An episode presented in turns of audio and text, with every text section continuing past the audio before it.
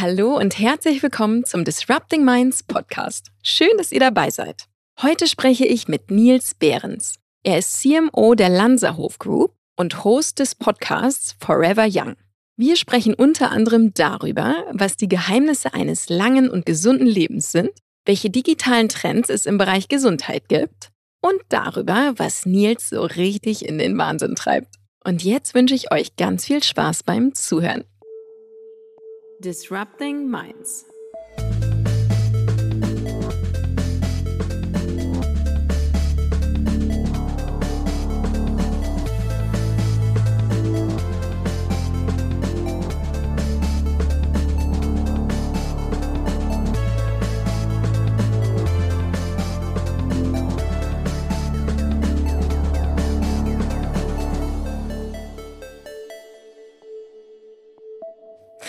Hi Nils. Hallo Sandra. Einen wunderschönen guten Morgen und herzlich willkommen zum Disrupting Minds Podcast. Dankeschön. Ich äh, freue mich sehr, hier zu sein. Wir haben lustigerweise ja schon über diesen Podcast gesprochen, bevor es ihn überhaupt gab. Und äh, jetzt, dass ich heute mal Gast sein darf, das äh, finde ich fantastisch. Das finde ich auch fantastisch. Und wenn du es so sagst, ist es eigentlich auch längst überfällig. Aber sehr, sehr gut. Du, erzähl doch noch mal kurz allen, wer bist du und was machst du? Ja, mein Name ist Nils Behrens. Ich bin der äh, Neudeutsch CMO der Lanzer Hofgruppe. Die Lanzer Hofgruppe ist eine ja, wie soll man sagen, eine Gruppe von Gesundheitsresorts, äh, klingt auch so ein komisch Neudeutsch, aber äh, wir sind eigentlich, wenn man so will, einfach gesprochen, wenn ich es meiner Mutter erklären müsste, ein Fünf-Sterne-Hotel-Gruppe verbunden mit einer Klinik, die sich auf die Verbindung von Naturheilkunde und Spitzenmedizin konzentriert. Sehr gut. Ähm, Außerdem, wenn ich ergänzen, wenn ich ergänzen darf, was okay, du machst. Danke, danke, ich bin gespannt. hast du einen sehr coolen Podcast seit? Oh, den habe ich seit 2019 tatsächlich schon. Der heißt äh, passenderweise Forever Young. Und das äh, geht genau um diese Themen, wie man idealerweise lange gesund und fit bleibt.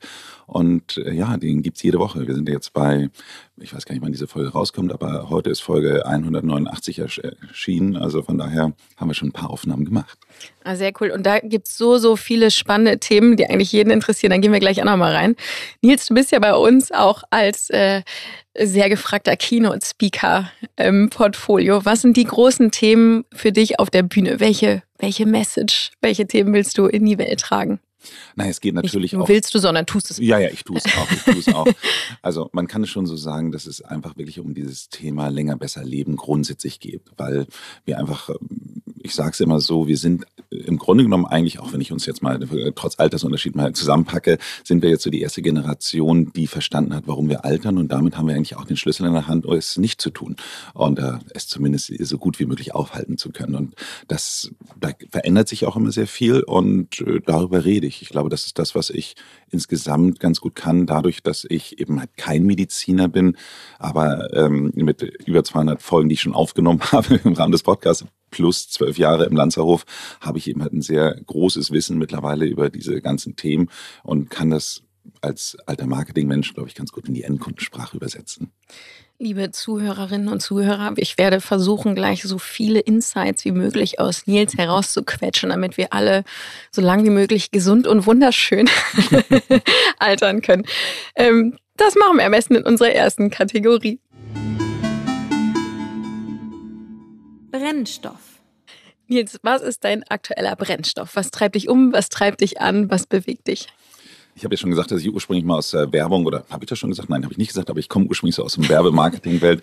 Von daher finde ich es ja auch immer schön, alles irgendwie so mit so ein paar Buzzwords festzulegen und äh, wenn sie dann auch alle noch mit dem gleichen Buchstaben beginnen, dann ist es besonders gut. Und bei mir ist es tatsächlich diese drei Ls, das ist das Thema Laufen, Lernen, Lachen. Und die sind nicht ganz so wörtlich gemeint, aber die stehen eben halt jeder für so eine Kategorie, die mich tatsächlich antreibt. Und meine erste Kategorie, wenn ich mal mit starten kann, ist das Thema Laufen. Ich meine, ich weiß ja, du bist ja begeisterte Marathonläufer. Wie, wie viel bist du jetzt mittlerweile schon gelaufen? Äh, erst zwei. Äh, erst. Gut. Also, den letzten jetzt vor ein paar Wochen in Hamburg.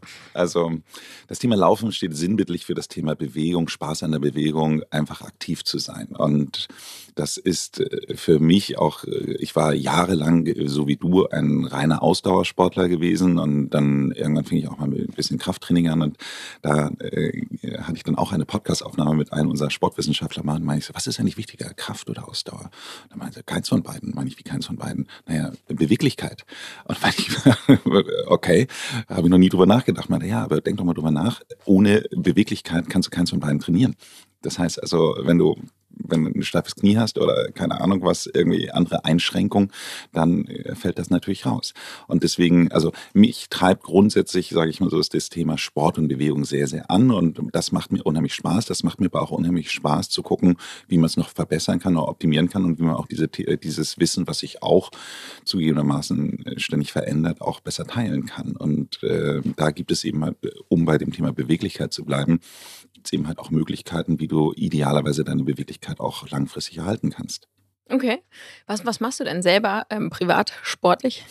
Du läufst kein Marathon mehr, aber du bist auch ein paar gelaufen. Ja, oder? ja, ich ja. bin äh, siebenmal mitgelaufen. Ich habe es hm. irgendwann für mich dann, also ich, ich, muss zugeben, auch wenn das nicht motivierend ist für die Leute, die noch kein gelaufen sind, ich fühle mich danach, an den nächsten drei Tagen danach einfach immer so schlecht. ich finde den Weg dahin immer super und habe dann aber äh, nach dem Marathon dann tatsächlich echt, äh, tut mir alles weh. Deswegen, ich laufe nur noch Halbmarathon und äh, ich laufe insgesamt versuche ich so drei bis viermal die Woche schon immer noch zu laufen. Das ist immer noch so meine, mein kontinuierlicher Sport.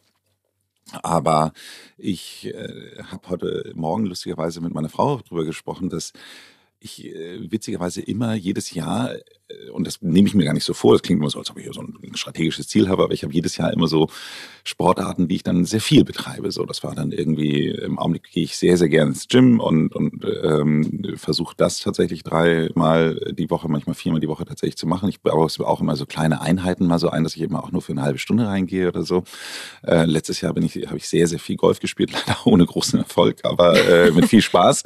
Äh, das Jahr davor war ich ganz viel Stand-Up-Paddeln, das Jahr davor war ich äh, wahnsinnig viel mit einem, das war das, äh, müsste das Pandemiejahr gewesen sein, dass ich mit einem Kumpel ganz viele ausführliche äh, Radtouren gemacht habe, so mit E-Bikes und wirklich, äh, ich sag mal, halb Norddeutschland äh, per E-Bike äh, äh, gefahren sind mit Michael Pulitzer, der insgesamt ein, ein toller Tourguide ist. Also von daher, ich ich merke, dass das Laufen die einzige Kontinuität ist und alles andere habe ich immer so ein Flavor of the Year, muss man sagen. Cool. Okay, also das war, das ist das Thema Laufen. Grundsätzlich Laufen, genau. Laufen genau. das Thema Laufen für mich, aber auch eben halt Menschen zu Sport und Bewegung zu motivieren. Mhm. Also das ist so das, was ich hier finde, ähm, ein, ein, ein sehr spannender Bereich und das ist, das ist so ein, eine Triebfeder. Okay, dann zweiter großer Punkt war Lernen. Lernen. Lernen. Und ähm, ich finde, Lernen klingt grundsätzlich besser als Neugier, weil Neugier ja eigentlich immer, äh, die ist ja total neugierig, das ist ja kein positives Wort, aber ich finde, ehrlich gesagt, ist das für mich eine der wichtigsten Essenzen, um wirklich forever young zu bleiben, ist, dass man einfach aufgeschlossen bleibt, dass man, dass man sich weiterhin weiterentwickeln möchte, dass man einfach wirklich dieses Mindset hat, ähm, einfach so ein, das gibt's ja jetzt mittlerweile auch schon wieder so ein schönes Passwort, so ein Growth Mindset. Und ähm, das geht einfach darum, dass man immer wieder sich auch bereit ist zu verändern, dass man, dass man offen ist, dafür einen Neustart zu machen, dass man dafür auch schaut, dass das, was man jahrelang so gemacht hat, auch nicht so unbedingt als gegeben sieht. Ich finde, nochmal, da komme ich aus der Marketing-Werbewelt, wenn man sich mal überlegt, wie viele von es Marken gibt, die, die so Trusted Brands aus der Kindheit waren und wo man dann immer sagt, so ja, nee, aber die sind ja gut und, und keine Ahnung was und dass man einfach dann irgendwann seine seine Glaubenssätze auch mal über Bord werfen muss. Also ich äh, muss jetzt vielleicht den einen oder anderen dann irgendwie jetzt äh, schockieren, aber Nutella ist gar nicht gesund. Was? Ja, ja, also äh, das, das. Äh, ich ja. rufe dich nachher mal, wenn meine Kinder zu Hause sind, dann rufen wir dich mal an. Ja, nee, klar. Ich habe gehört, da soll Zucker drin sein. Ja, äh, auch das, äh, also auch so Kinderschokolade, also diese Milch da drin, ich würde die nicht überbewerten und grundsätzlich würde das auch das ja Thema. ist ja kein Teelöffel, oder? Und ich würde jetzt äh, auch grundsätzlich das Thema Gesundheit von Milch oder von, von Säften und solche mhm. Sachen. Also da ja, gibt es so ganz viele Dinge, die, die äh, jetzt auf Gesundheit gemünzt, also wo man einfach sagt, so Mensch, da hat man so viele Jahre lang eigentlich äh, etwas gelernt, dass man sagt, einen guten Saft trinken oder irgend sowas. Stimmt nicht. Ist einfach äh, Blödsinn. So, und ähm, grundsätzlich glaube ich aber, dass Menschen, die sich immer noch wieder bereit sind zu verändern und bereit sind, auf neue Sachen einzugehen. Ich meine, ganz ehrlich, wir sind jetzt gerade in der Zeit, wo ChatGPT rausgekommen ist, das wird alles verändern. So, ich war jahrelang immer der, der Überzeugung, ja, künstliche Intelligenz, das dauert noch ewig, ewig und ich habe es immer festgemacht daran, wie schlecht Siri oder Alexa funktionieren. aber, ja. aber wenn man jetzt heute das mal bei, äh, egal was, bei ChatGPT eingibt, denke ich immer so, wow, also wirklich so, das die, die, können da schon sehr viele Sachen sehr viel be besser machen als ich. So. Mhm. Und äh, das muss man dann nicht als zwingende Bedrohung sehen, sondern muss man einfach gucken, was macht man draus, wie nutzt man ja, es und, und als Chance. Ja. Ganz genau. Und ähm, so. Aber das ist ja eine Mindset-Frage auch. Ne? Das also, dass das entweder, genau, es gibt Menschen, die können solche Sachen als Chance sehen andere sehen es als Bedrohung. Also, aber das ist genau, glaube ich, auch dieses frisch bleiben, veränderungswillig sein, ja, und ich, lernbereit. Du, du, kannst mich also wirklich, ich bin einfach wirklich jemand, wenn, wenn irgendwas neu ist und wenn ich auch so sehe, dass da jetzt irgendwie gerade so ein, so ein Momentum entsteht, dann, dann äh, bin ich da wirklich auch wieder wie so ein kleines Kind und kann es gar nicht abwarten, es auszuprobieren und zu machen. Und da bin ich immer so geschockt, wenn ich dann so meine Kollegen im Marketing dann manchmal so sehe, die ähnliches Alter haben wie ich. Und ich weiß noch, eine Kollegin, sie haben, dessen Namen ich natürlich jetzt nicht sagen werde, aber die vor zehn Jahren schon gesagt hat, Mensch, dieses der ganze Thema Online-Marketing, das ist ja, das ist ja wie so ein großes Fass, wo man immer nur Geld reinschicken kann und man weiß gar nicht, was man rausbekommt und allen drum und dran. Also das ist nichts mehr für mich. Und dann denke ich so krass, also wenn man jetzt schon das Thema Online-Marketing sich irgendwie so von verabschiedet, äh, das Gleiche ist, wie häufig höre ich das in, in meinem Umfeld, das sagen so, ja, also TikTok, da bin ich raus. So. Und dann sage ich so, also ich bin jetzt 49, ich, äh, wenn das Rennenalter nochmal erhöht wird, dann muss ich ich noch 20 Jahre arbeiten oder darf ich noch 20 Jahre arbeiten, weil ich kann mir das gar nicht anders vorstellen, weil mir alles, was ich tue, immer mit viel Spaß mache. Aber trotz allem will ich nur einfach sagen, wenn ich jetzt mich schon von solchen Megatrends verabschiede, wie dem Thema TikTok, dann äh, wer will mich dann in 20 Jahren dann noch in meiner Kategorie beschäftigen? Ja, ja klar.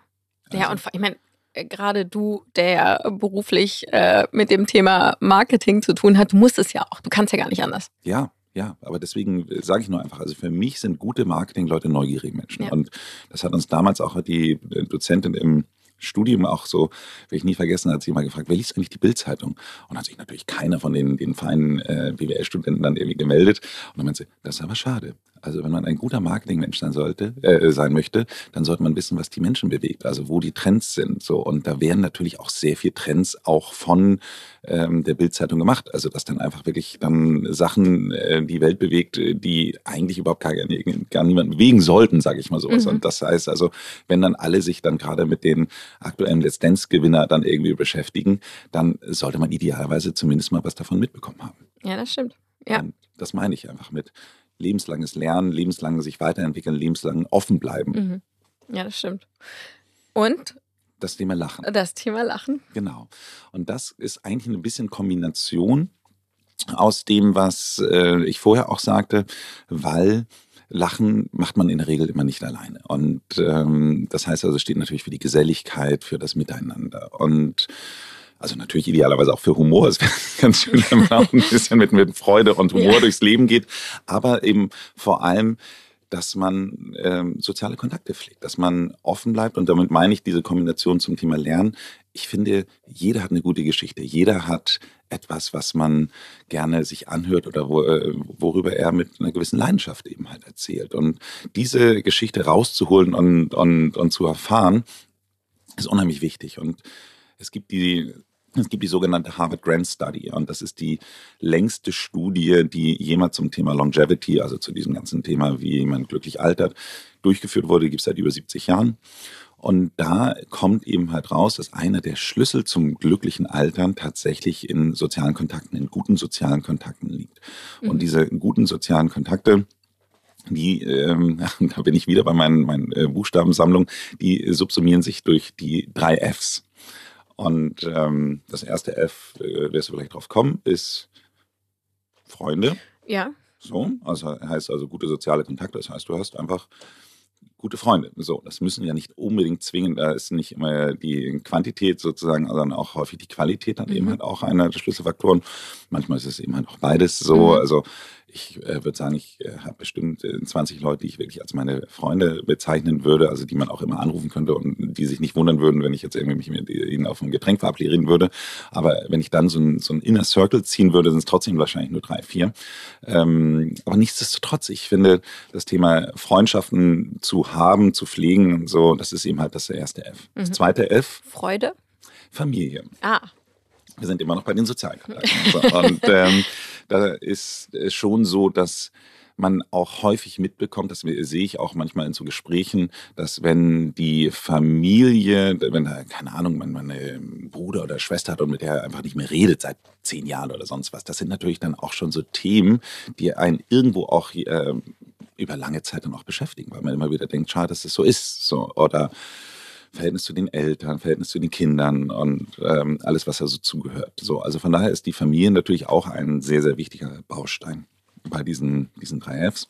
Und das dritte F sind tatsächlich Fremde. Und warum Fremde? Weil wir reden jetzt ja hier über äh, möglichst lange alt werden, glücklich alt werden. Und zugegebenermaßen, es ist leider unvermeidbar, dass sich die anderen beiden Fs, umso älter man wird, vielleicht auch etwas reduzieren werden. Und ähm, von daher ist es natürlich auf der einen Seite wahnsinnig wichtig, dass man die Freunde damit auch wieder ein bisschen auffüllt, sag ich mal, äh, dass, dass man immer wieder, wieder neue Menschen eben halt in sein Leben holt, dass man aber auch da wieder, dass wir Verbindheit, äh, Verbindung, äh, Entschuldigung, dass man es dann mit der Offenheit eben halt verbindet und dadurch auch wieder neue Impulse bekommt. Wir haben morgens eine, eine kleine Frühstücksrunde hier vom Isemarkt und äh, da ist der jüngste Teilnehmer ist 29 und der älteste ist 65. So. Und alleine, was da auch teilweise wirklich so für Diskussionen dann morgens, wir treffen uns da irgendwie 20 Minuten, halbe Stunde, aber wenn wir dann auch mal über so aktuelle Themen reden, wie unterschiedlich dann auch teilweise der Blickwinkel auf gewisse Themen sind, ist ja total faszinierend und macht ja total Spaß. Oder auch wenn man mal fragt, was man am Wochenende vorhat, äh, sind auch die Ausgestaltung des, der Wochenendpläne ja auch signifikant unterschiedlich. So. Und das ist das, was ich meine, dass man immer wieder auch insbesondere dann ähm, Kontakt mit anderen Generationen, anderen Jahrgängen, anderen Menschen eben halt hat, um genau auch zu sehen, was beschäftigt die, was ist im Augenblick da deren Brennstoff, wenn man so will. Sehr toll. Stell mir total nett vor, die Runde. Wann, wann ist es immer? Frage ich nachher. Ähm, It's Forever Young. Erstmal die kritische Frage vorab.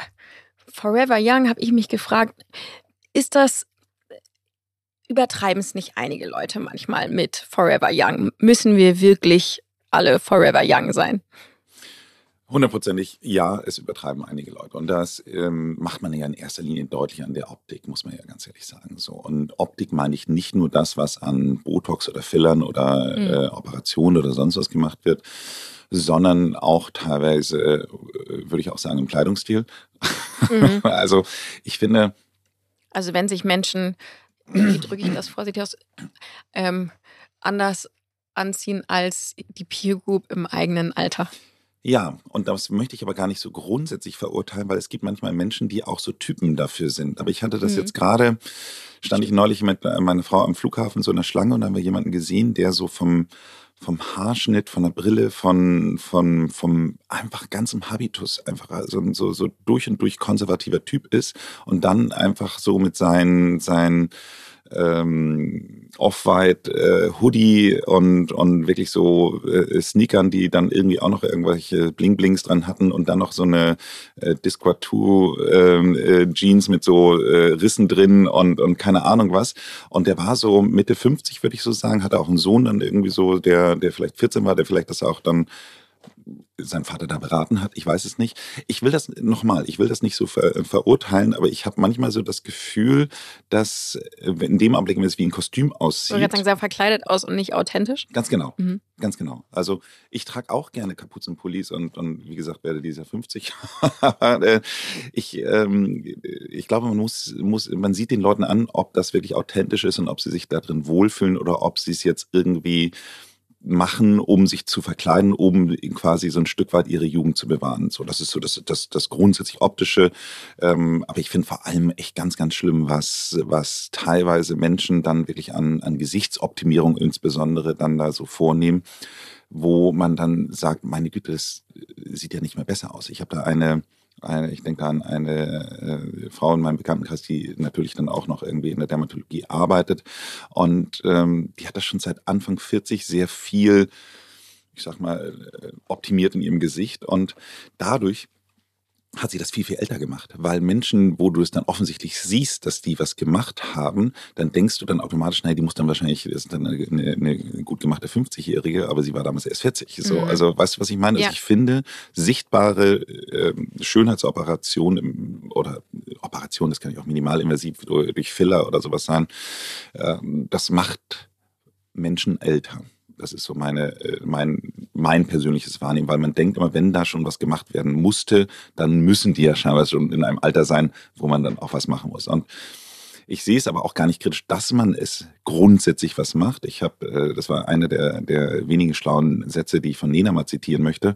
Die hat mal in einem Interview tatsächlich gesagt, dass der Körper ist so ein bisschen wie, wie das Haus, in dem man wohnt. Und wenn man der Meinung ist, dass das Haus mal renoviert werden sollte, damit man sich wieder drin wohler fühlt, dann sollte man das tun. Und das finde ich ist eine völlig gute, gesunde Einstellung. Und äh, vielleicht sagen auch Menschen, die dann sich, also in dem Fall dann Frauen, die sich dann eben halt solche, ich sage immer Schlauchbootlippen dann irgendwie spritzen lassen, äh, wenn die dann sich im Spiegel ansehen und sagen, ich finde mich total schön, so wie es ist, dann darf man das auch nicht verurteilen. Es geht ja am Ende darum, dass sich der Mensch und wahrscheinlich auch den, den, den, den Menschen, die ich jetzt gerade vom Flughafen da erzählt habe, wenn der jetzt sagt, ich sehe mich im Spiegel an und wenn ich dann mich dann mit meinem Off-White-Hoodie und meinen Blink-Blink-Schuhen äh, da so sehe, dann fühle ich mich damit total wohl.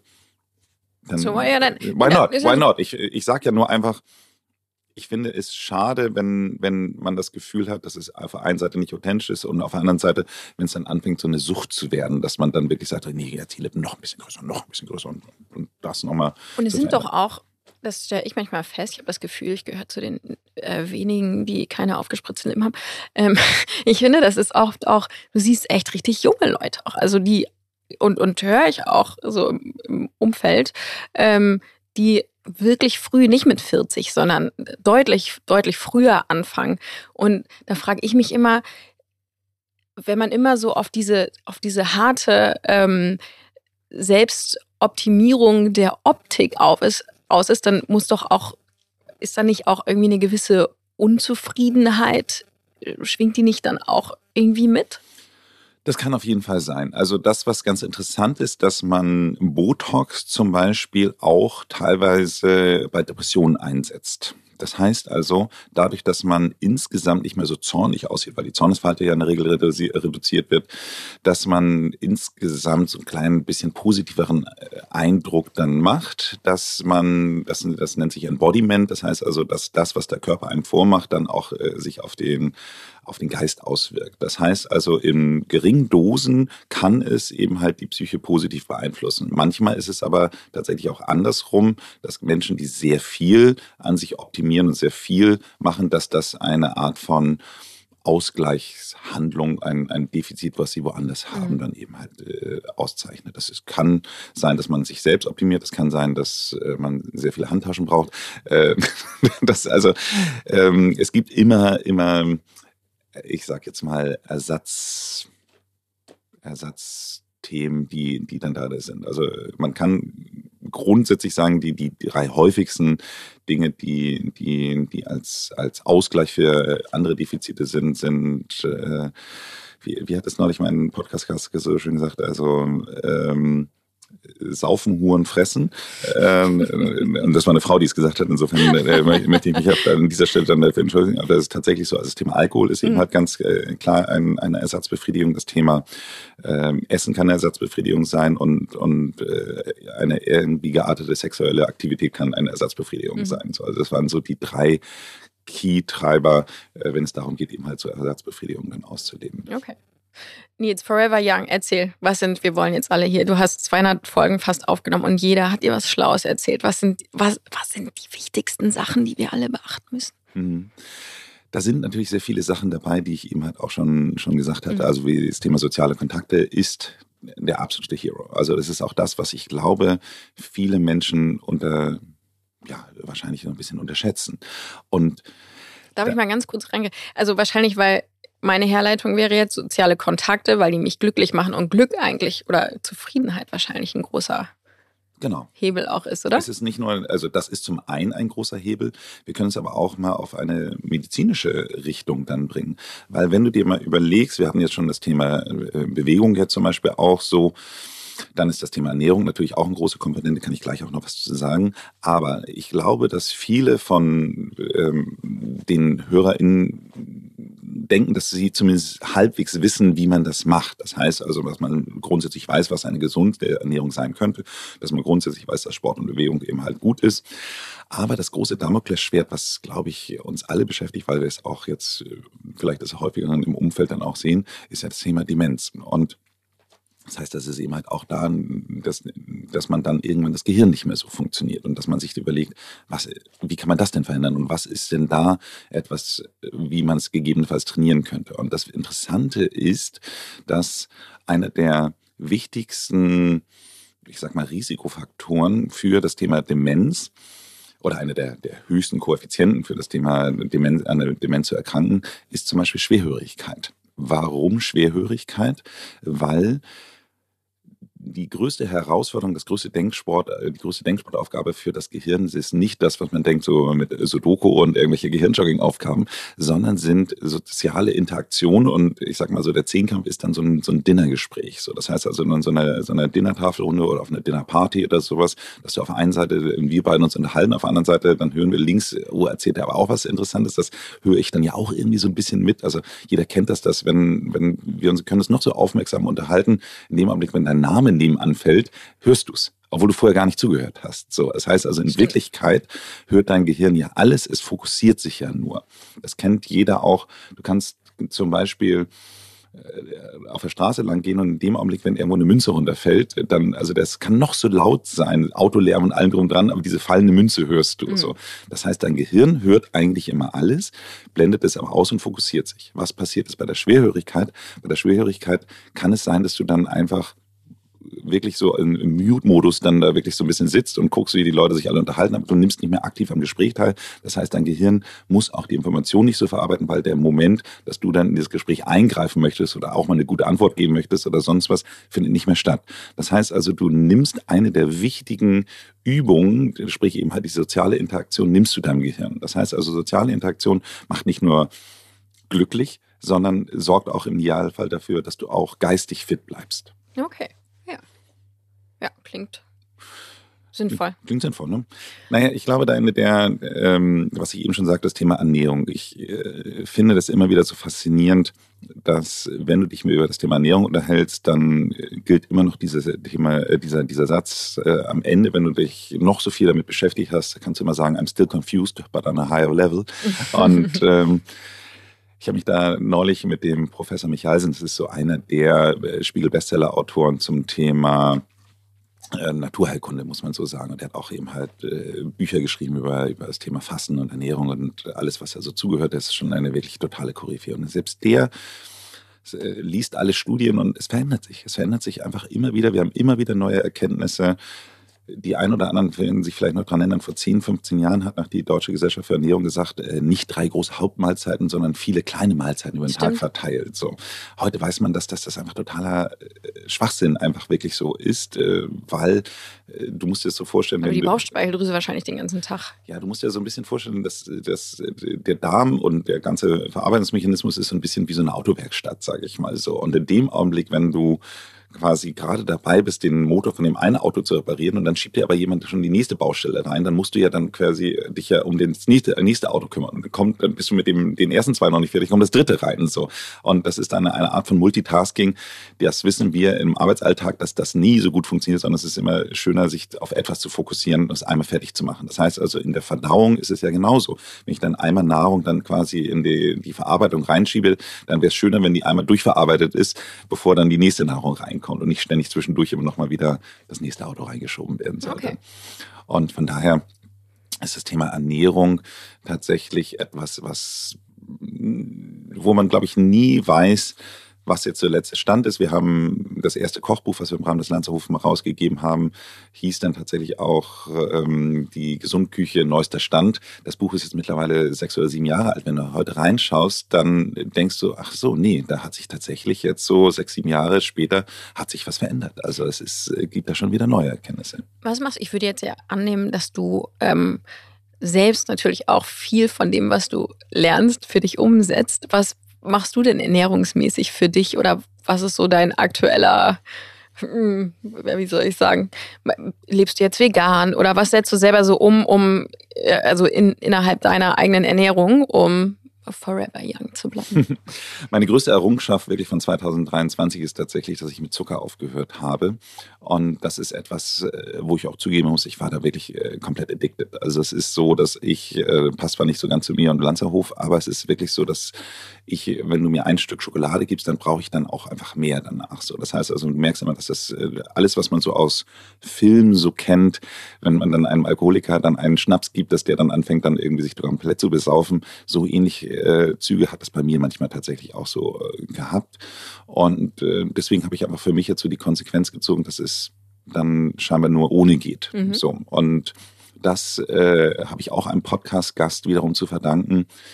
Da äh, haben wir eben halt über das Thema die Wirkung von Hafer gesprochen, weil das Hafer hat eben halt das Beta-Glucan drin und dieses Beta-Glucan senkt eben halt eine Insulinresistenz und dadurch habe ich einfach mal zwei komplette Hafertage gemacht. Da gibt es auch eine Website zu, kann man mal sich anschauen. Äh, ich glaube, die heißt einfach hafertage.de oder sowas. Aber auf jeden Fall hat man so eine Anleitung dazu. Und das heißt also, man isst dann morgens ein Porridge mit ein paar, paar, paar Blaubeeren, mittags dann nochmal ein Porridge mit, mit Nüssen und abends statt Wasser äh, nimmt man dann Brühe und dann hat man ein bisschen herzhaftere Mahlzeit. Und diese drei Mahlzeiten zwei Tage lang.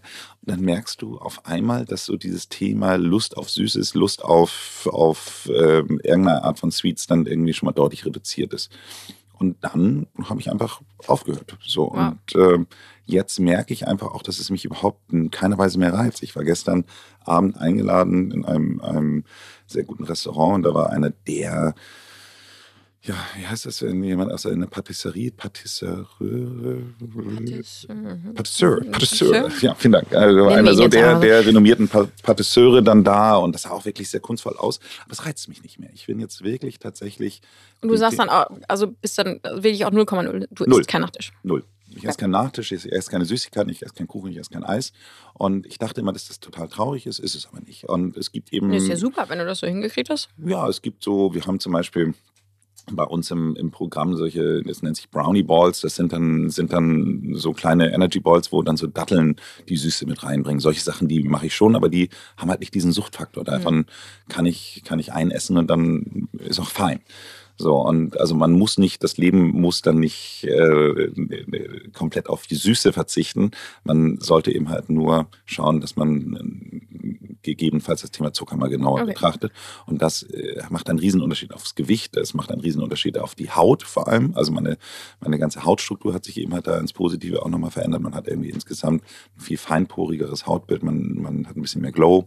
Und äh, von daher, also es ist so eins der, der Themen, mit denen ich im Augenblick total glücklich bin. Ich habe aber schon mit allen von allen Leuten gehört, die dann irgendwann damit mal aufgehört haben, dass sie dann anfangen, alle Leute zu missionieren und irgendwann dann doch rückfällig werden. Insofern sollte das jetzt kein. ja, das habe ich mir vorgenommen, das mache ich nicht, sondern ich erzähle es ja nur, weil du mich gefragt hast. Wie mit dem Rauchen früher. Ja, genau. Ja. Genau, dass man dann anfängt, alle zu missionieren wollen. Aber auch deine Frage. Um dann, um dann heimlich doch. ich glaube, eine, einer der wichtigen Punkte ist, dass man nicht komplett in Askese lebt und mhm. sich alles verbietet. In dem Augenblick, also ich habe das aus einer Überzeugung heraus gemacht, äh, es nicht mehr zu wollen. Aber grundsätzlich ist es eben so, dass alles, was du dir auf Dauer verbietest, wird irgendwie auf kurz oder lang dann irgendwann mal wegfeiern. So. Und deswegen sollte man nicht in so eine Verbotsdenke gehen, sondern man muss es einfach aus einer Überzeugung heraus tun, es nicht mehr zu wollen. Mhm. Und äh, ja. deswegen ist es bei mir auch so, weil äh, meine Frau lacht auch immer so ein bisschen so nach dem Motto, weil alle immer denken, dass ich so komplett nur gesund und asketisch und ich weiß nicht was lebe. So ist es nicht. Aber ich äh, Ich habe Nils schon mal mit einem Weinglas in der Hand. ich breche äh, tatsächlich teilweise eben halt das, was ich, was äh, ich weiß, was richtig ist, ähm, mache ich eben halt, aber ich kenne die Konsequenzen und ich weiß eben halt, zu welchem Preis. Und das ist das Entscheidende. Es gibt Ja, so viel. ja auch immer Maß immer, oder? Also Genau. Das, ja. Ja, aber es gibt eben halt so viele Menschen, die dann irgendwie abends nur einen Salat essen, weil sie denken, sie tun sich was Gutes Mhm. damit. Und das ist eben halt äh, zum Glück jetzt mittlerweile auch bekannt, dass das nicht so ist. So, also manchmal macht man ja auch etwas falsch, ohne es zu wissen, dass, man- dass das einfach komplett falsch ist. Oder ist dieses Thema Saftbeispiel, also dass man dann einfach denkt, so Mensch, also morgens immer mein, mein, mein Glas da irgendwie Multivitaminsaft, irgendwie sowas, so dass man sich damit was total Gutes tut. Das sind einfach Dinge, die, die äh, überholt sind Mhm. und die aber trotz allem viele Leute immer noch für gesund halten. Interessant eigentlich, ja. Okay, also, wir brauchen alle viele Freunde, ein gutes soziales Umfeld, müssen viel reden und zuhören können, Mhm. aktiv und passiv. Ähm, Zucker überrascht mich jetzt gar nicht ähm, und wahrscheinlich alles irgendwie in Maßen. Gibt sonst irgend, also Schlaf kann ich mir noch vorstellen, Schlaf, ist also wahrscheinlich ich würde Schlaf ein bisschen größer machen in das Thema Regeneration, weil ich, ähm, wenn du wirklich, ich hatte jetzt gerade ein, ein spannendes Gespräch mit dem Chris Sorrell, der ja so die Tiefschlafformel dann auch da auch bei uns. gemacht hat und ach, was wusste ich gar nicht. Hm, ja. Wie lustig. Hättest Ja. du uns ja eigentlich auch mal verbinden können. Oder hast, hast du uns? Ich weiß. Naja, egal. Auf jeden Fall äh, mit Chris habe ich auch darüber gesprochen, der dann auch sagt, dass eigentlich die meisten Menschen versuchen, ihren Schlaf darüber zu optimieren, was sie die letzten halbe Stunde oder zwei Stunden vorm Schlafengehen machen. Aber es beginnt ja eigentlich viel früher, dass man einfach auch sich schon Pausen im Laufe des Tages dann einfach so einbaut. Und Pausen heißt dann irgendwie so, Gott, wann soll ich dafür noch Zeit machen? Es geht nicht um den Mittagsschlaf, es geht einfach darum, dass man einmal zwischendurch eben halt auch sein vegetatives Nervensystem runterfährt. Und das kann man über etwas machen. Und da komme ich dann zu meinem nächsten Lieblingspunkt. Über das Thema Atmung geht es eben halt am schnellsten. So, also Atmung ist für mich eine der am meisten unterschätztesten Möglichkeiten, sehr schnell einen positiven Einfluss auf den Körper zu haben. Und äh, da ist mein Lieblingsbeispiel der äh, Andrew Huberman, das ist so ein Stanford-Professor, ich weiß nicht, äh, ob der, was sagt, aber äh, ihr müsst den mal googeln, der sieht so ein bisschen aus wie so ein Expendable, das ist so ein, Mhm, so eine, äh, der ist so, der ist ein bisschen größer als ich, ich habe ihn mal kennengelernt in Boston und ungefähr doppelt so breit, aber weil er, weil er so viel Muskeln hat, also der ist wirklich so, ich sage mit den hätte ich in der Kneipenschlägerei gerne auf meiner Seite. Und ähm, ist aber Stanford-Professor. Und der hat das ganze Thema Atmung beziehungsweise Regeneration in einer Studie mal analysiert und hat er das Thema Meditation sich angeschaut, dann hat er die, das Tumor Breathing, das ist so die Wim Hof Atmung, dann hat er das Box Breathing, das ist so dieses, dieses ähm, äh, Vier-Sekunden-System äh, und dann hat er eben halt sein letztes äh, Thema, diese Seufzeratmung analysiert und der Gewinner war dann auch tatsächlich die Seufzeratmung. So, und jetzt einmal vormachen, bitte. Einmal vormachen. Die Seufzeratmung, du hast ja noch äh, kleinere Kinder, wirst du daher kennen, wenn deine Kinder sich mal total aufregen und wirklich so, so richtig, richtig äh, vom Kollabieren sind, dann kommt immer dann, äh, deswegen, das mache ich jetzt tatsächlich mal vor bei diesem Heulgeräusch, ist es immer so, dass sie dann immer so. Und das ist im Grunde genommen, kennst du wahrscheinlich, oder? Mhm. So, diese doppelt Einatmung und dann ausatmen. Mhm. Und das ist die Seufzeratmung, man kann das auch ohne Geräusche machen. Ah. Aber dass du, äh, die natürliche Atmung ist immer durch die Nase. Also alles, was man im, äh, beim Yoga oder sonst was, dass man auch mal den Mund einsetzt, alles lassen. Also zumindest nicht, wenn man Yoga, beim Yoga kannst du es natürlich weiter dann machen, so wie das dann irgendwie der Instructor dann sagt. Aber die natürliche Atmung ist immer die Nasenatmung. Die Nasenatmung ist immer die, die auch die gesündere Atmung ist. Wir arbeiten, äh, wir atmen alle viel zu viel durch den Mund, unbewusst, bewusst, wie auch immer. Das heißt, immer auf die Nase konzentrieren und wenn du dann dieses einmal wirklich tief einatmen und dann aber ein kleines bisschen nochmal so einen Schnaps hintenher nochmal einen zweiten Atemzug nehmen und dann tief ausatmen. Und das bringt dich innerhalb von wenigen Sekunden wirklich in die, in die Entspannungsphase. Und das ist etwas, was ich wirklich jedem nur so als Lifehack dann irgendwie an den, auf den Weg geben möchte. Ich mache das teilweise sogar auch vor dem Golfabschlag, dass ich einmal kurz so, so doppelt einatme und dann ausatme, weil ich einfach merke, dass ich dadurch dann einmal kurz so konzentriert runtergehe. Manchmal geht der Abschlag dann auch besser. Sehr gut. Das, äh, ich werde das nachher mal probieren. Nils, wir kommen schon zu unserer nächsten Kategorie. Ich würde gerne einen Blick in die Zukunft mit dir werfen. Future. Was sind deine großen Themen, die du auf deiner Bucketliste, Bucketlist hast? Egal, beruflich, privat, äh, you name it. Ich finde, Ich bin ja äh, in der Dotcom-Zeit auch bei einer Multimedia-Agentur gewesen. Dieses Wort gibt es heute gar nicht mehr, aber damals gab es noch Agenturen, die, die so hießen. Und äh, da war so ein großes Momentum in der Industrie, so weil natürlich jetzt gerade das Internet so richtig anfing, äh, Fahrt aufzunehmen und alle merken, da, da passiert was. Und so ein ähnliches Momentum ist in der Gesundheitsbranche im Augenblick auch gerade. Und das liegt in erster Linie an zwei Faktoren. Der Faktor Nummer eins ist das, das äh, was ich eingangs schon mal sagte, dass wir einfach verstanden haben, warum wir altern und versuchen es aufzuhalten. Das ist eine hohe Motivation, die sehr viele reiche Menschen im Augenblick antreibt. Also siehe Jeff Bezos, also der schau die Fotos vor 20 Jahren und schau die heute an, dann sieht man, was seine Mission ist. Und äh, auf der anderen Seite ist jetzt eben halt auch das Thema der Digitalisierung von Gesundheit da. Und da ich hatte eben schon ChatGPT gesagt, kommt natürlich auch die künstliche Intelligenz jetzt auch so mit ins Spiel. Das heißt also, wenn du, meine, äh, unsere HörerInnen können es jetzt leider nicht sehen, aber ich habe trage hier so einen, so Ring, äh, so einen Ring, ein, ein, ein Aura-Ring. Das ist eben halt so ein trackable Device oder ein Wearable. Und der, der schaut eben halt, wie viel ich mich bewege, der schaut, wie ich, ähm, wie gut ich schlafe, der schaut sich die Herzratenvariabilität an. Und äh, den trage ich seit vier Jahren. Also ich habe zwischendurch die Generation getauscht, aber seit vier Jahren gibt es da jetzt einen Datenschatz. So, ich habe eine Apple Watch, die ich meistens in erster Linie zum Sport trage. Ich habe eine Smart Scale, die morgens jetzt äh, einen Sechskanal EKG von mir schreibt, wenn ich mich auf die Waage schreibe, äh, stelle. Ähm, ich habe eine Schlafmatte, die meinen mein Schlaf nochmal zusätzlich trackt, die unter meiner Matratze liegt. Das heißt also, ich bin wahrscheinlich der bestgetrackte Mensch, äh, der hier in Hamburg rumläuft. Und all diese Daten äh, gibt es jetzt irgendwo schon sehr, sehr lange, die in eine Cloud gehen. Und wir arbeiten jetzt gerade an einer Patientenakte im Lanzerhof, wo wir quasi diese Daten mit in die Patientenakte reinfließen lassen. Das heißt also, du hast auf der einen Seite deine klassischen Laborwerte, du hast deine Gesundheitshistorie, du hast deine äh, genetischen Prädispositionen und dann aber auch noch deine ganzen aktiven Daten, wie eben halt deine Gewichtsveränderung, wie deine Aktivitäten und allem drum und dran. Und all diese, diese losen Enden, die du jetzt im Augenblick in verschiedenen Silos hast, werden zusammengeführt. Und dadurch ergeben sich natürlich dann auch gewisse neue Erkenntnisse, neue Ableitungen, die äh, im Augenblick niemand treffen könnte. Das heißt also, weil niemand alle diese Daten hat. Aber in dem Augenblick, wo sie einmal jetzt alle zusammenkommen, hast du natürlich eine unglaubliche Chance, da nochmal mehr äh, über dich zu erfahren und dadurch auch nochmal ganz andere Empfehlungen zu bekommen. Das heißt also, da werden dann ich gebe dir mal ein Beispiel. Ich habe vor Corona habe ich immer montagsabends habe ich immer Yoga gemacht. So und dann habe ich aber festgestellt, dass meine Schlafqualität dadurch gesunken ist. So. Und da muss man jetzt immer ein bisschen drauf, ja, man muss immer so ein bisschen unterscheiden, weil wonach unterscheiden, also wie beurteilen wir üblicherweise, ob wir gut geschlafen haben? Das heißt, sind wir schnell eingeschlafen und haben wir gut durchgeschlafen. Punkt. So. Und, und, und, wie, und, wie, wacht man auf? Wenn ich, wie fühlst du dich, wenn du aufwachst? Bist du genau. fit? Bist du geredet? Genau, genau. Aber woher kommt das? Woher kommt das, dass du geredet bist oder nicht fit bist? Weil du denkst, wieso, ich habe doch acht Stunden geschlafen und mhm. ich bin schnell eingeschlafen. Aber so. die Qualität wahrscheinlich nicht gut war. Ganz genau. Aber das ist natürlich ein subjektives Gefühl. Und mhm. dieses subjektive Gefühl kannst du eben halt durch diese Tackable Devices dann eben halt auch objektiv machen. So, das heißt, es geht eben halt sehr häufig darum, äh, wann dein, dein Puls in die, die tiefste Phase dann einfach reinkommt. So, wenn es im ersten Drittel ist, ist gut.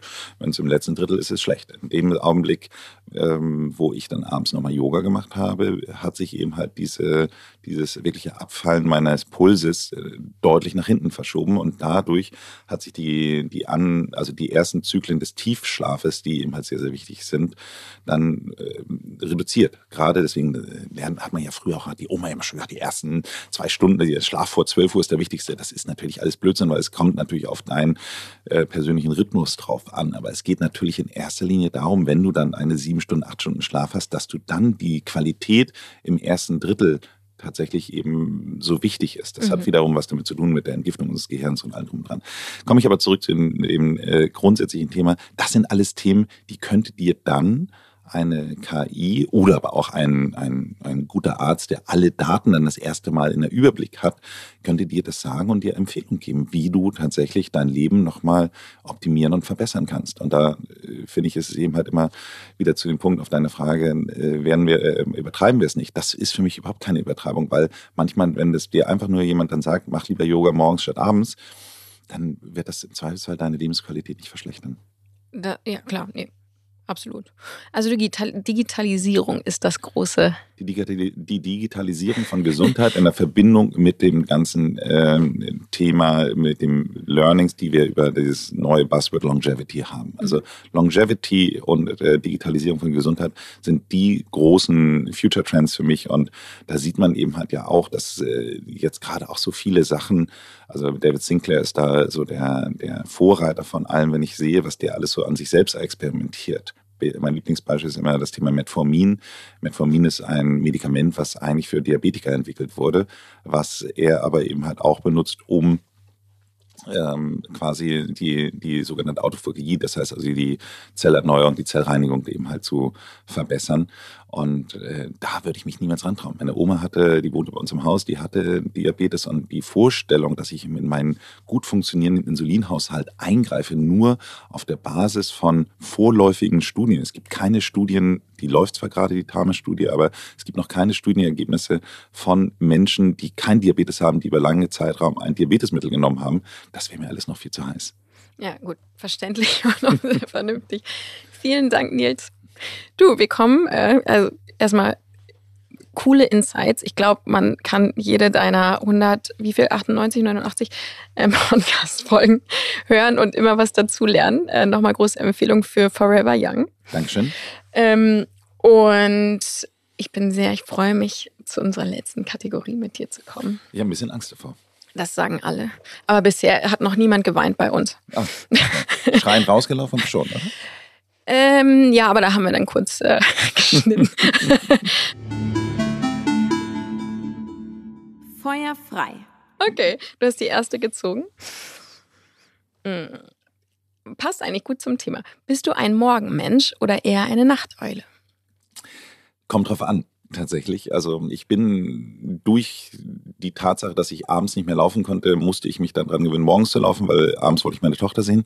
Und äh, das heißt, also ich bin dadurch ein, ein totaler Morgenmensch geworden und ich liebe mittlerweile auch des Morgens um die Alster zu laufen und alles, was dazugehört. Ich habe es mir aber tatsächlich erst antrainiert durch die Geburt meiner Tochter. Okay. Sehr gut. Next, please. Danke. Wie ist es denn bei dir? Oh, ich bin irgendwie beides. Das ist so das Blöd. Und komischerweise liegt dazwischen dann zu wenig Schlaf. Mhm. Ähm, ich äh, bin manchmal sehr undiszipliniert, früh genug ins Bett zu gehen. Also ich nehme immer 23 Uhr vor. Mhm. So. Wecker klingelt morgens um 20 nach 6. Mhm. Und ich verdaddel mich ehrlich gesagt manchmal oder bin, hab dann irgendwie, guck dann doch vielleicht einen Hauch zu lang Netflix oder so. Aber im Grunde meines Herzens liebe ich es auch morgens aufzustehen und aktiv zu sein und auch um die Alster zu laufen. Eigentlich müssen wir uns ja mal, äh, irgendwann treffen wir uns wahrscheinlich. Ich habe ein bisschen Angst davor, ich habe das Gefühl, du bist mittlerweile schneller als ich. weiß nicht. Ähm, aber das mag ich auch sehr. Also ich, ähm, ich kann auch, ähm, wenn mich mal niemand morgens weckt, leider auch gar nicht mehr so richtig lange schlafen. Ich wünschte, ich könnte das, aber meine innere Uhr schmeißt mich dann irgendwie doch immer ähm, aus dem Bett. Ich weiß nicht, ob das jetzt äh, senile Bettflucht schon ist oder nicht. Okay, er schüttelt den Kopf, Gott sei Dank. ähm, ähm, was macht dir überhaupt keinen Spaß? Überhaupt keinen Spaß. Also äh, mal andersrum formuliert äh, ist es wirklich so, du kannst äh, wirklich mir innerhalb von wenigen Sekunden schlechte Laune machen, wenn Technik nicht funktioniert. Ich bin wirklich jemand, der, glaube ich, meistens gute Laune hat, aber das kippt wirklich innerhalb von wenigen Sekunden, wenn irgendwas Technisches nicht so funktioniert, wie ich es mir wünsche. Und äh, das, da, da bin ich immer selbst von mir geschockt, wie schnell ich richtig, richtig sauer und, und, und manchmal sogar fast aggressiv werden könnte, wenn es alles nicht so funktioniert, wie ich möchte. Das kann ich so nachfühlen. Bist du ein ungeduldiger Mensch? Ach du, das darf man ja nicht mehr sagen. Das ist ja das No-Go bei jedem Bewerbungsgespräch. Darf man das nicht mehr sagen? Nein, auf, auf, gar keinen Fall. Das ist die schlimmste Antwort, wenn dich jemand fragt, was ist Ihre größte Schwäche, dann immer Ungeduld, weil das immer jeder sagt, weil es man ja auch als Stärke auswirken äh, könnte. Von daher, äh, nein, bin ich nicht. Okay. so. Ähm, das ist eigentlich eine Frage, die ich, eine Antwort ich schon kenne. Du musst in den dritten Stock, nimmst du den Aufzug oder die Treppe? Ach, ich bitte dich, ich bitte dich. Den Aufzug, ne? Natürlich den Aufzug. Das, also, du, das ist die schönste Art um Land, um Leute kennenzulernen. Oder? Finde ja. ich auch, ja. Ich, also von mir denken alle, ich laufe Treppe, aber ich hasse Treppe. Wirklich? Ja. Ich, ähm, ich sag dir ganz ehrlich, Unangenehmes ich, Gefühl. ich wohne im fünften Stock. Ich nehme wirklich sehr, sehr selten den Aufzug. Aber auch da muss man wirklich sagen, ich habe jetzt gerade gestern die äh, Zahl gehört, dass mehr Menschen bei Treppenstürzen sterben als bei ähm, Autounfällen. Siehst du? Aber ich äh, bin wirklich manchmal so, dass ich dann mich diese fünf Stockwerke so langweilen, dass ich dabei auf mein Handy schaue und ähm, äh, wo ich dann auch denke, Gott, also dass du es nicht mal schaffst, ohne, ohne Handy diese fünf Stockwerke dann irgendwie zu machen. Aber dann merkt man, geht es sehr, sehr schnell. Okay, sehr gut. Das ist vielleicht ein Tipp für mich. Äh, nächste. Wer gibt dir die besten Ratschläge? Meine Frau, mit Sicherheit. Also das ist äh, immer wieder, äh, wenn man manchmal denkt, dass einem äh, alles schon irgendwie gut, gut also dass man alles gut funktioniert, alles gut auf der Reihe hat, dass man irgendwo einen gewissen Erfolg hat, dann ähm, kriege ich regelmäßig einen Dämpfer zu Hause und äh, äh, dann wird mir wieder gesagt, wie klein und unbedeutend ich bin und wie ähm, schlecht ich da äh, doch viele Dinge mache und dass ich mir nicht mich so für zu wichtig nehmen sollte. Insofern, ähm, ja, äh, nein. Und abgesehen davon Klingt ist jetzt gar nicht so konstruktiv. Nein, es ist total konstruktiv. Nein, das war jetzt auch nicht äh, ganz ernst gemeint, aber es ist tatsächlich so, dass ich sehr häufig, wenn mich Themen dann wirklich beschäftigen, wenn, wenn sie merkt, dass ich tatsächlich mal mit irgendetwas Sorgen habe oder irgendwie sowas, dass sie ein fantastisches Sounding Board ist für mich und Super. dass sie tatsächlich mich dann auch sehr häufig ähm, die Dinge nochmal aus einer anderen Perspektive sehen lassen. Ja, das glaube ich. Ähm, großes Kompliment und liebe Grüße an dieser Stelle. Ich durfte sie schon mal kennen. So, die letzte. Was ist das Top-Reiseziel auf deiner Bucketlist? Du bist auch schon recht viel rumgekommen, glaube ich. Ich Ne? bin recht viel rumgekommen, ja, in der Tat. Und es ist ganz interessant. Ich hatte neulich mal mit Ägypten Reise, hatte ich gesagt, eigentlich ist meine Top-Bucket-List jetzt irgendwie abgehakt. Das muss ich äh, schon so sagen. Was mich momentan, äh, interessanterweise wechselt sich das gerade so am meisten antreibt, ist tatsächlich dieses ganze Thema Australien, Neuseeland so. Also es ist einfach äh, so weit weg, dass man es auch nicht so schnell mal irgendwie eingebaut bekommt. Oder zumindest denke ich das immer wieder so. Also ich bin auch nur mal für eine Woche nach Brasilien geflogen, aber auch in Sachen Nachhaltigkeit und allem drum und dann ist das natürlich auch alles nicht mehr so ideal. Aber trotz allem, wenn ich jetzt so ähm, drüber nachdenken würde, was mich am meisten reizen würde, ist es entweder wirklich Australien, mehr Australien als Neuseeland, oder aber, was ich unglaublich gerne machen würde, weil ich immer die Kombination so schön finde aus Stadt und Bewegung. Ich würde auch wahnsinnig gerne nach Tokio und den Fuji besteigen. Also beides machen. Oh ja. Also die Stadt Tokio äh, leben und dann so ein bisschen auf den Spuren von Phil Knight, dem Nike-Gründer, auch mal auf den Fuji zu steigen. Der hat mich auf die Idee gebracht. Also nicht er persönlich, sondern seine Biografie. Sehr gut. Vielen, vielen Dank für das tolle Gespräch. Hat echt Danke. Spaß gemacht und äh, ich habe wirklich viele Sachen auch mitgenommen, über die ich mal nachdenken muss. Zucker ist äh, eine davon. Ausgezeichnet, hat sich ja gelohnt. Ja, auf jeden Fall. Ciao, Nils. Dank dir. Danke dir. Das war die 29. Disrupting Minds Episode mit Nils Behrens. Ich hoffe, ihr hattet Spaß beim Zuhören. Damit ihr nichts verpasst, abonniert uns gerne auf den üblichen Kanälen. Also überall, wo es Podcasts gibt. Danke, dass ihr heute dabei wart und wenn ihr mögt, bis Dienstag in zwei Wochen.